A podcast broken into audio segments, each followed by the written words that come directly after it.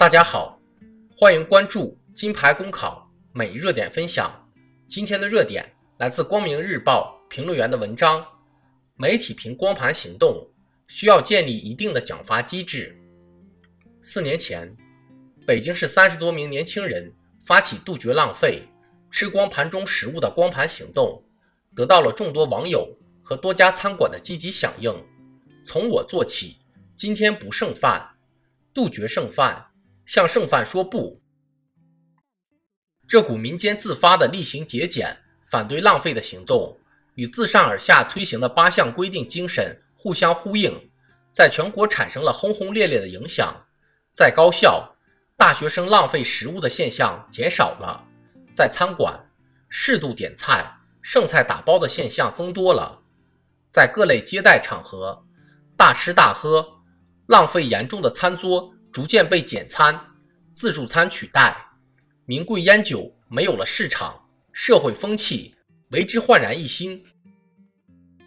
光盘行动带来了巨大的示范效应，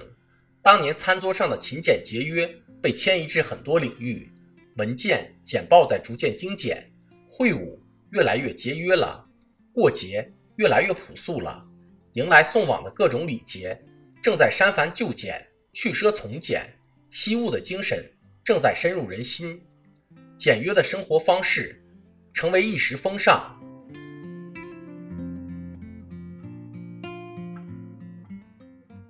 然而，作为民间自发行为的光盘行动，尽管已经取得了丰硕的成果，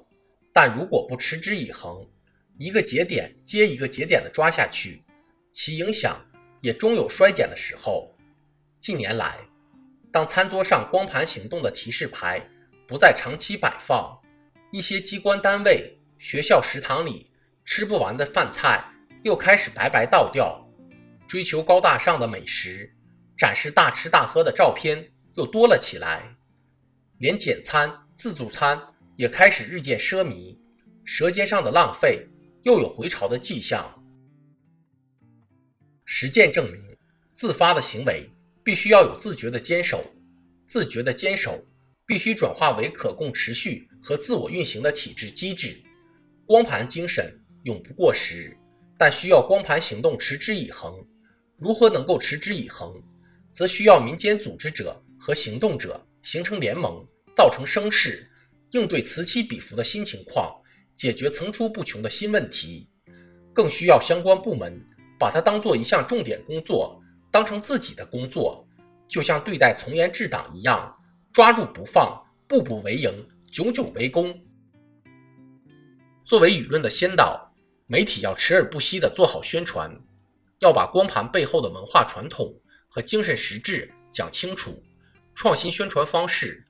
讲好光盘和节约的故事，营造光盘光荣的良好舆论氛围，同时对舌尖上的浪费展开舆论监督。推动全社会形成有品位、有文化的绿色生活方式。当今世界仍有很多人忍受饥饿，全面建成小康社会的任务也依然艰巨。我们需要建立一定的奖励与惩罚机制，对于严重浪费粮食的机构和个人，要形成行之有效的应对方法，从管理和法治入手，为光盘行动留下长久机制和制度果实。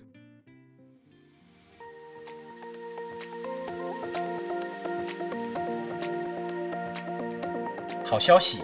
我们刚刚完成了公众号的再次升级，升级后的内容也将更加全面。现在有面试免费课程和面试真题，我们也会逐渐包含行测、申论、遴选等内容，是大家备考学习的有效助手。请您关注我们的公众号“金牌公考”，我们将把最优质的服务、最耐心的讲解奉献给大家。公考路上你不孤单，金牌公考带你上岸。